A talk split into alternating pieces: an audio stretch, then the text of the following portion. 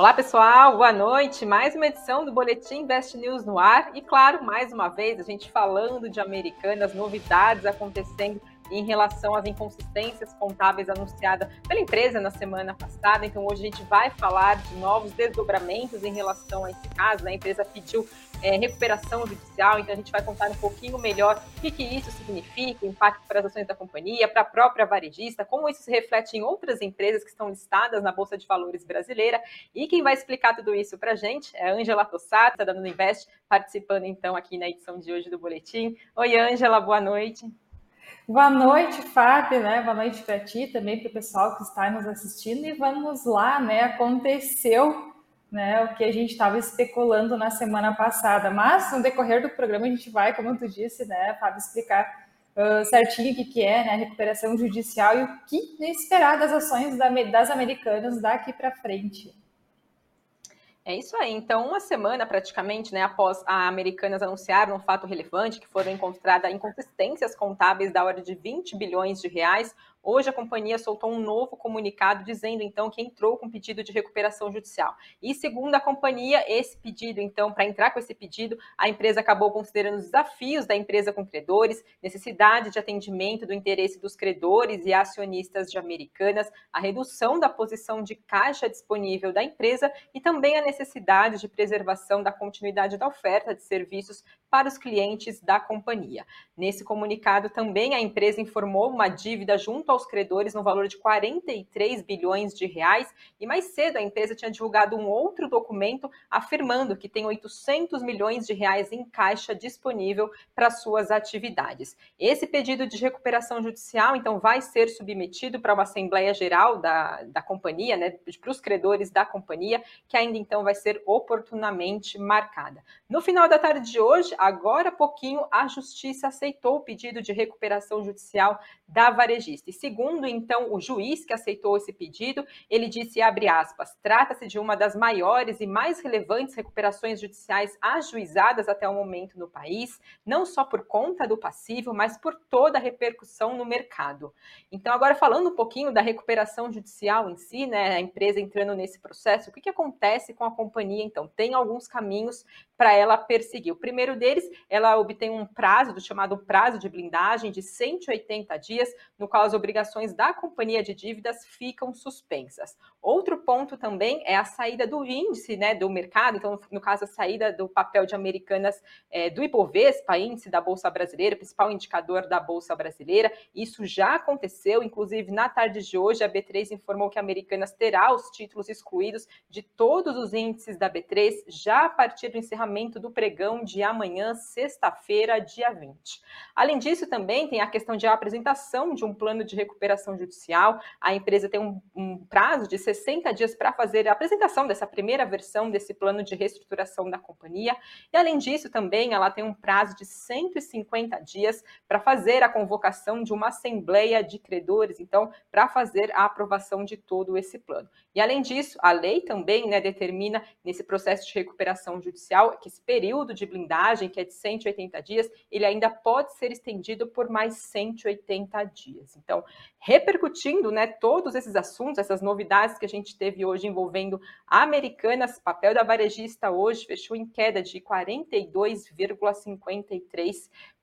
Né? A gente lembra que faz pouco tempo que tudo isso aconteceu, né? cerca de uma semana, quando ela então anunciou essa inconsistência contábil. Depois, credores pediu que o vencimento antecipado dessas dívidas. A partir daí, a Americanas entrou na justiça, conseguiu uma, uma tutela de urgência para esse cenário, então, que acabou, a, a justiça acabou concedendo essa liminar para a companhia, que deu, então, 30 dias para ela, suspendendo nesse período de 30 dias vencimento antecipado de dívidas. BTG conseguiu derrubar essa liminar e, além disso, também, em meio a todo esse processo, a companhia ainda teve também nota de crédito rebaixada por agências de classificação de risco. Então, Angela, agora trazendo um pouquinho para análise, né? Esses são os fatos que a gente tem, são várias as perguntas que começam a surgir nesse novo cenário, então, que a empresa entra nesse momento.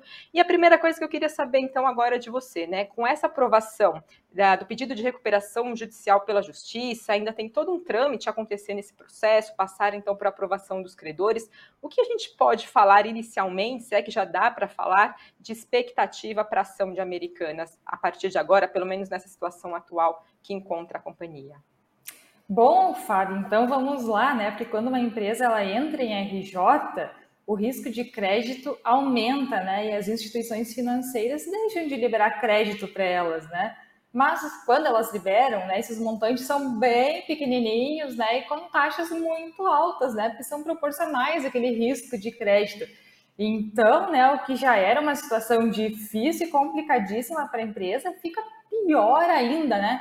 Por isso que as empresas relutam muito, né, uh, para não entrar em RJ, né? Porque essas fontes de crédito secam instantaneamente. E isso repercute né, na operação da empresa, porque as varejistas, no geral, elas vendem muito parcelado, né, aquelas compras em 10, 12 vezes, e para isso elas precisam de muito capital de giro, né, para manter as suas, as suas, operações de pé, né, por isso que o que a gente espera então para as americanas, né, possivelmente um resultado catastrófico, né, para o resultado operacional, assim como o financeiro para esse primeiro trimestre do ano, só que lembrando, tá, gente, né? Agora vai vir os resultados, vai ser, vai ser do quarto trimestre do ano passado.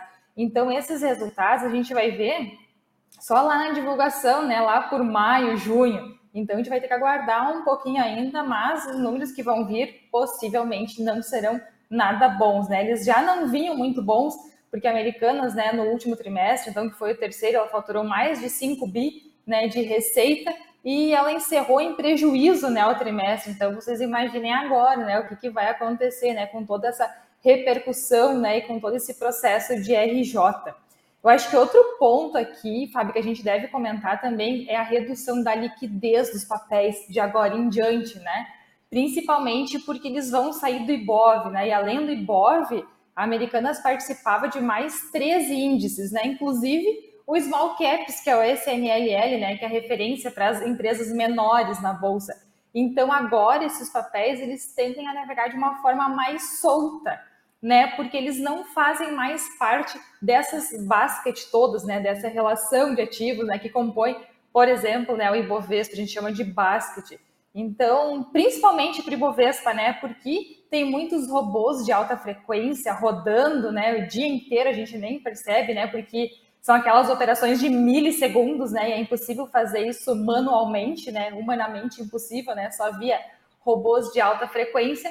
Então, eles vão deixar de negociar os papéis das americanas dentro dessa basket naquelas operações de arbitragem, tá, gente? Eles fazem vários tipos de operações de arbitragem, né? O dia inteiro. Mas, além de tudo isso, né, eles vão ficar aqueles papéis meio esquecidinhos, né? Ali porque eles não vão mais estar em evidência, como aqui a gente sempre comenta, as maiores altas, as maiores baixas do Ibovespa. Agora, americanas, né, não vai mais fazer parte, então os papéis acabam naturalmente, né, ficando um pouquinho mais de lado. E aqui, por último, Fábio, né, as empresas em RJ, como eu já comentei também, elas perdem a credibilidade com os investidores. Então, elas viram mais objetos de especulação do que de investimento.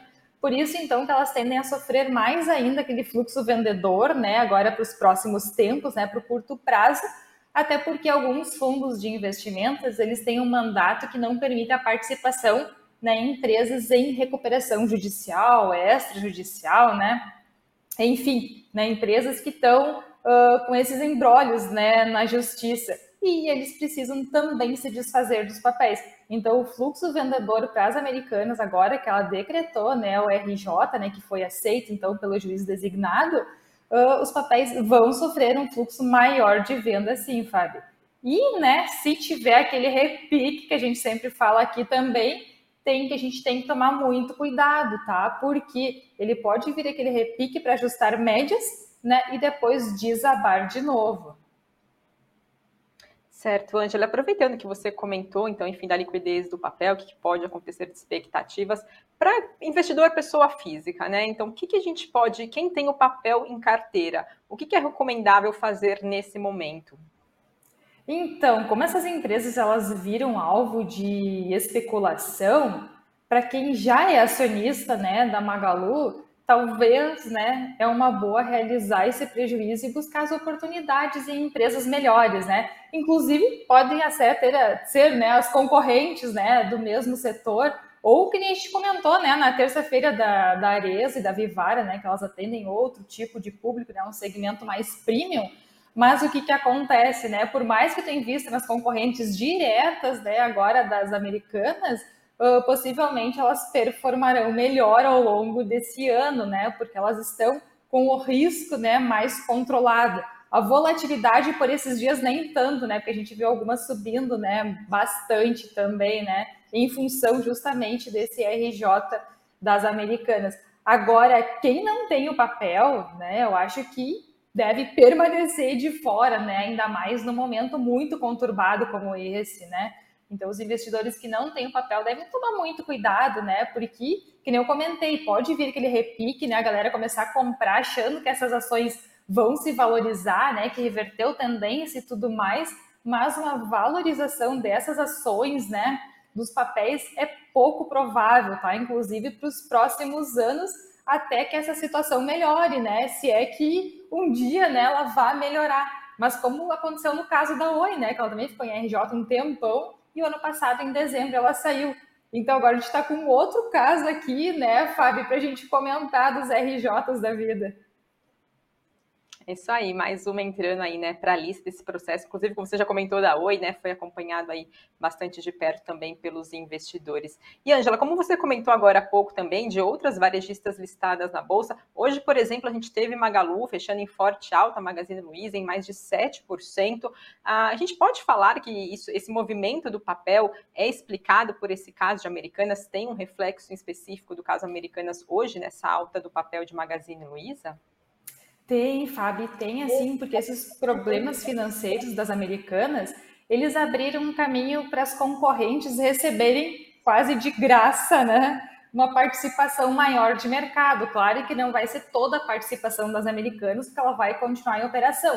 Mas, né, uma boa parte dessa participação vai ser migrada, né, para as concorrentes e isso foi o reflexo, né, que aconteceu na Magalu hoje então, alguns consumidores né, ficaram com medo de não receber mercadoria comprada né, pelas americanas. Só que né, ninguém deixa de comprar, então, principalmente essas compras online. Então, o que aconteceu é que nos últimos dias né, eles deixaram de comprar nas americanas e esse fluxo né, naturalmente foi para uma das concorrentes.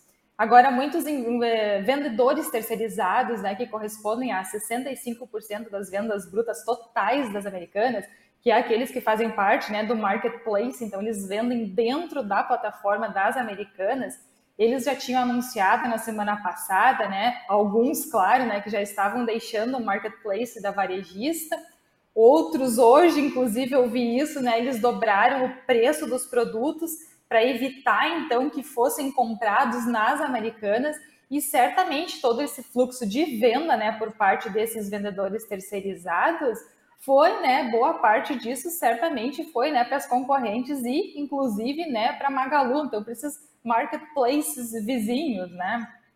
Então, eu acho que outro fator aqui que é essa menor concorrência do mercado, ela pode ter um poder maior de barganha para Magalu né? Porque, por exemplo, ela pode aumentar, inclusive, os prazos de negociação com os fornecedores, né?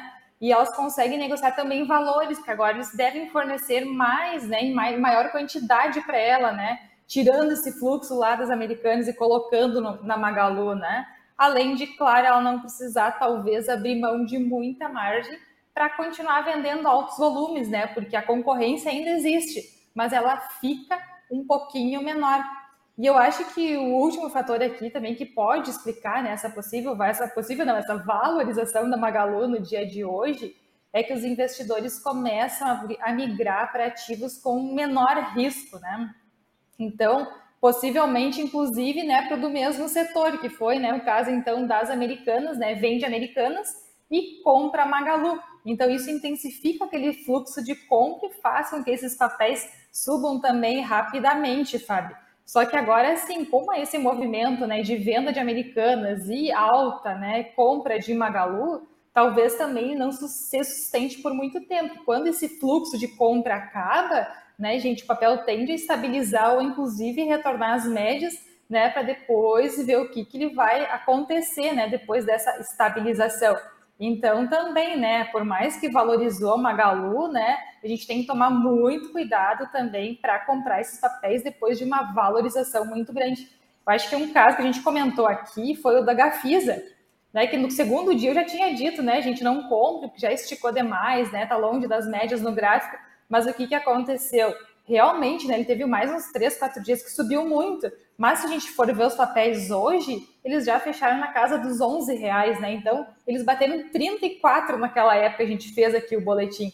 Então, por isso, eles até podem continuar se valorizando, mas a gente tem que tomar cuidado que pode ser só um fluxo comprador, né? E não realmente uma valorização dos papéis.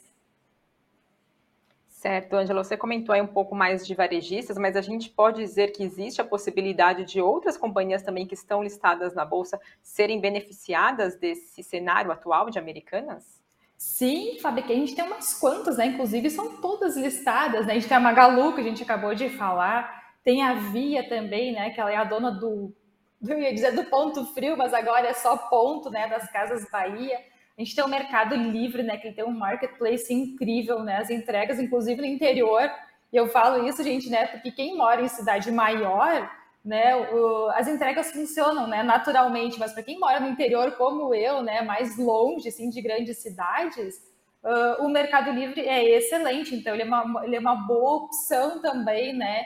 Uh, que esse fluxo, então, das americanas pode, né, pode beneficiar o Mercado Livre e também tem a Amazon, né? E como eu disse, eles são todos listados, né? Todos do mesmo setor, do mesmo segmento. Agora, Fábio, outros setores, né? Hoje eu não consigo vislumbrar, né? Algum que tenha um benefício direto, né? Com esse RJ das Americanas. Então, consigo te dizer, né? Os pares que poderão, né? Levar um pouquinho desse fluxo das Americanas. É isso aí, até porque também o cenário está bastante inicial, né? As primeiras questões ainda estão começando a acontecer, né? Claro que tem ainda um longo capítulo pela frente para acompanhar de tudo isso de Americanas. E por fim, ainda nesse último, uma última pergunta dentro desse assunto, Ângela, como você já explicou, né, do reflexo nas varejistas, mas agora falando um pouquinho de bancos, né? De que forma que os resultados, os lucros de bancos podem ser impactados com esse cenário de Americanas?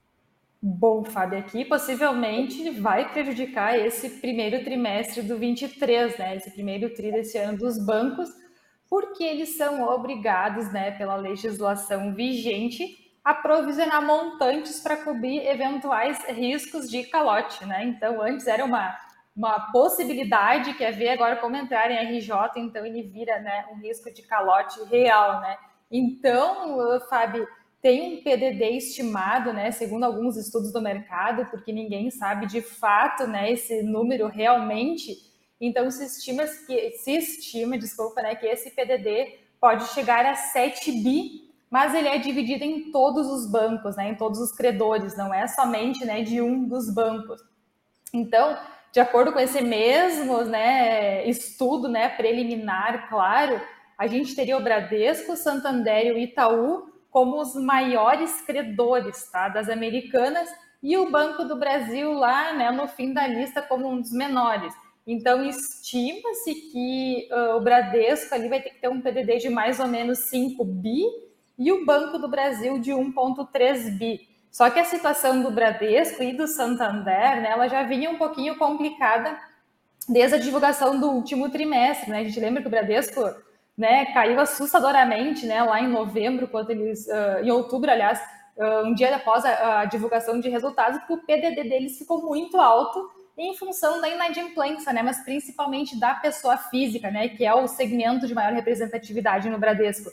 Então, uh, essa inadimplência, ela já tinha um PDD muito alto, né, e o que, que acontece? Uh, a estimativa do banco é que ele se estabilizasse só da metade do ano para frente, né? Então, para o segundo uh, semestre de 23. E o que, que acontece é que possivelmente, então, né, mais esse rombo, digamos assim, né, das americanas no PDD do Bradesco, pode vir um resultado muito ruim daqui para frente, tá? E para o Santander também.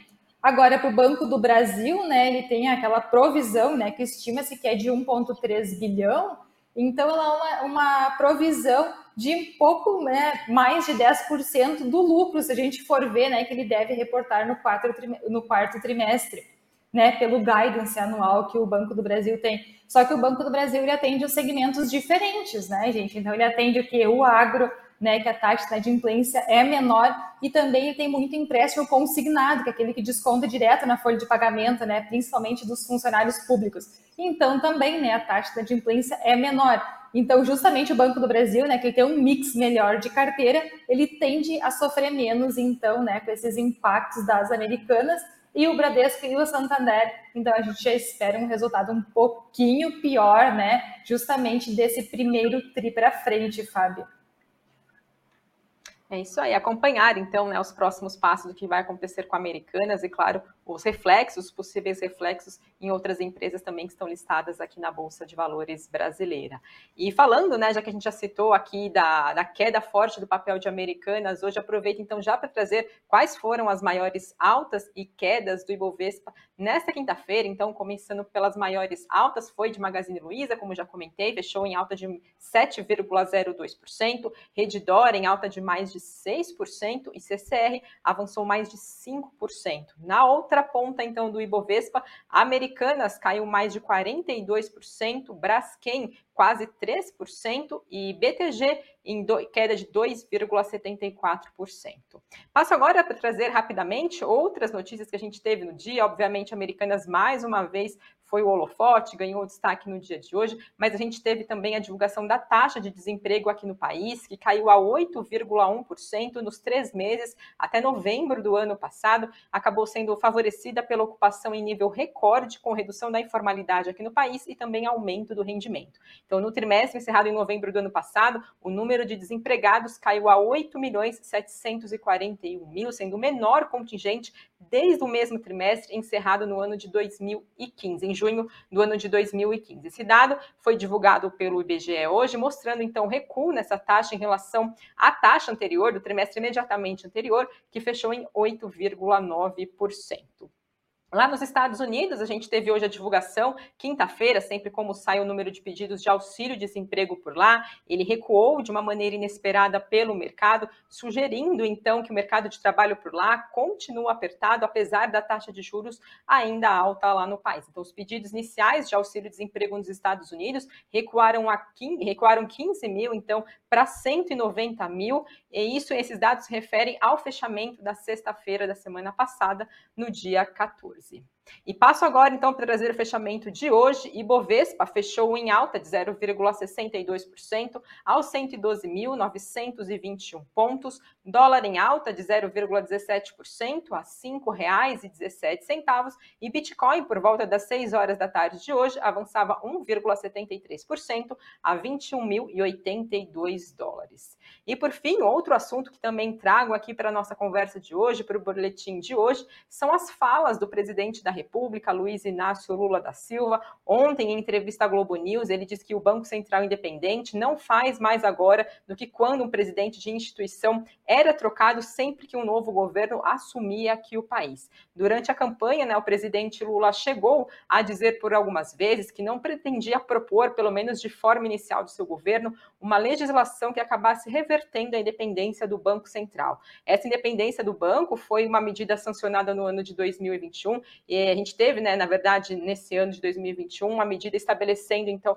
que diretores do Banco Central e também presidente, né, o cargo deles, os mandatos dele, não coincidam diretamente com os atuais dos presidentes da República. Então, assim, acaba acontecendo que novos governos, como, por exemplo, de agora de presidente, do presidente Luiz Inácio Lula da Silva, acaba tendo, então, um período da manutenção do presidente do Banco Central é, do governo anterior, né? Então, no caso, Roberto Campos Neto. Ainda nessa quinta-feira, Lula também chegou a questionar novamente a taxa básica de juros do país, questionando do porquê ela está acima dos 13% ao ano, e ele também reclamou da desconfiança do mercado financeiro, de quando o governo vai fazer investimentos, em especial nas áreas sociais, e ele disse que é papel do governo atender os mais pobres. Na tarde de hoje, né, essa repercussão acabou mexendo um pouco no mercado, e aí na tarde de hoje, o ministro das Relações Institucionais, Alexandre Padilha, chegou a dizer em rede social que não vai haver inter intervenção.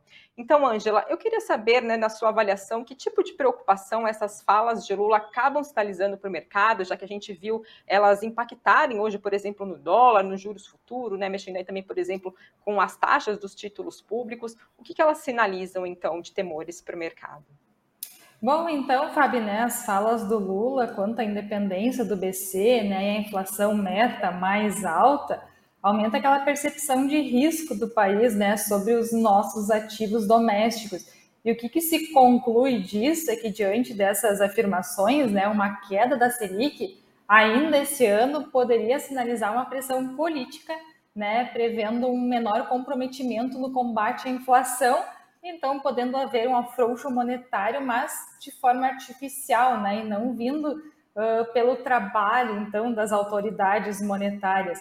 Acho que a independência do BC é justamente né, para momentos de crise e de estresse financeiro.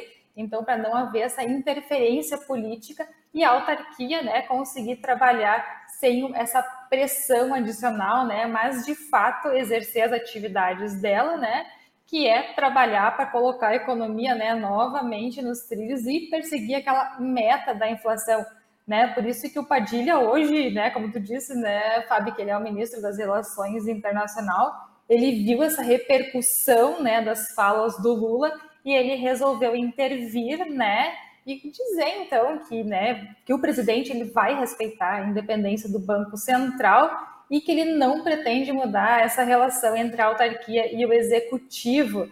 Então, após essa fala, né, essa essa fala do Padilha, né, que salvou o dia de hoje, né, o mercado começou então a respirar aliviado, né, as perdas do Ibov foram revertidas, né, assim como aqueles ganhos do dólar no, né, no início do dia. Então aqui, Fábio, né, no início do dia até eu pensei, né, que na que na live passada a gente comentou aqui que o Ibov estava num ponto, né, para romper os 113 mil uh, pontos e ir para a região dos 120. Hoje ele abriu muito abaixo então o dólar foi a mesma coisa, né? Eu comentei que ele poderia ir para a faixa dos cinco reais bem rápido. E no começo do dia parecia que tudo tinha se revertido, né? Mas com essa fala do Padilha, então tudo voltou aos trilhos, né? Aquela minha análise da terça-feira continua valendo. Certo, Angela, aproveitando né, dessa fala do, do, ministro das Relações Institucionais, Alexandre Padilha, a gente teve até no comecinho, na primeira semana do governo Lula, alguns desencontros de discurso, a gente pode dizer novamente que fica aí uma sinalização de um novo conflito de discurso, até porque a equipe econômica do Lula tem descartado mudan mudanças desse tipo, pelo menos agora nesse momento? Eu acho que aqui nem chega a ser aquele conflito de discursos, né? Porque a gente talvez a gente precisa separar então, né, o que o presidente fala e de como as coisas funcionam na prática, né? Então o presidente tem essas falas voltadas para seus eleitores, né? Como a gente viu também quatro anos, né, do outro presidente fazendo a mesma coisa. Mas aqui nesse caso a gente sabe, né, que a inflação alta pesa, né, para a camada mais pobre da população e então o presidente Lula tenta mostrar através de suas falas né, que tudo vai melhorar, que tudo vai ficar bem, né? E que essa Selic alta não é culpa dele, né? É culpa do BC, mas esse é um discurso né, que a equipe econômica não aprova, né? E nem o mercado financeiro, porque eles entendem né, que a preocupação com o social ela passa antes né, pelo fiscal. E se houver aquele afrouxo monetário, como a inflação muito alta, né, que é o que está acontecendo agora ainda, as coisas tendem a ficar piores e essa inflação aumentaria mais ainda, afetando justamente quem ganha menos. Mas num discurso como né, que tu vai explicar essa situação, né, se nem todos entendem esse ciclo econômico. Então, por isso que eu acho, Fábio, que não chega a ser aquele conflito de discursos, né? Cada um está falando para o seu público em específico. Tá certo, Ângela. Esses são, então, os principais destaques que a gente teve nesta quinta-feira, né? Bastante aí, claro, notícia mais importante envolvendo a Americanas. Aconteceram outros desdobramentos, inclusive aqui gerou bastante participação do pessoal aqui no chat. Inclusive, até trago aqui, pelo menos, o Alan de Oliveira comentando, né, que é por causa de inconsistências e fraudes como essa que é tão difícil investir no Brasil. Segundo ele, se nem os números da empresa podem confiar. Também teve o Wendell Robson dando um oi aqui para mim, para a Ângela também, pedindo para a gente mandar um abraço para os investidores de Uberlândia. Então, aqui fica o nosso abraço do Invest News para o pessoal de Uberlândia, de todo o país, fora do país também, que tem quem acompanha Invest News do exterior. E quero, claro, então, novamente agradecer a todos vocês que acompanham a gente aqui diariamente. Aproveitem para deixar o seu like, fazer a inscrição para quem ainda não fez. E a gente volta, então, numa próxima edição, trazendo outras novidades do fechamento do mercado. E, claro, Ângela, obrigada mais uma vez pela sua participação as análises e esclarecimentos aqui para a gente no boletim. Eu que agradeço, Fábio, estar mais uma vez aqui contigo, dar uma boa noite, um bom descanso para ti também, né, para o pessoal que está nos assistindo e até semana que vem. É isso aí. Tchau, tchau, pessoal. Até uma próxima.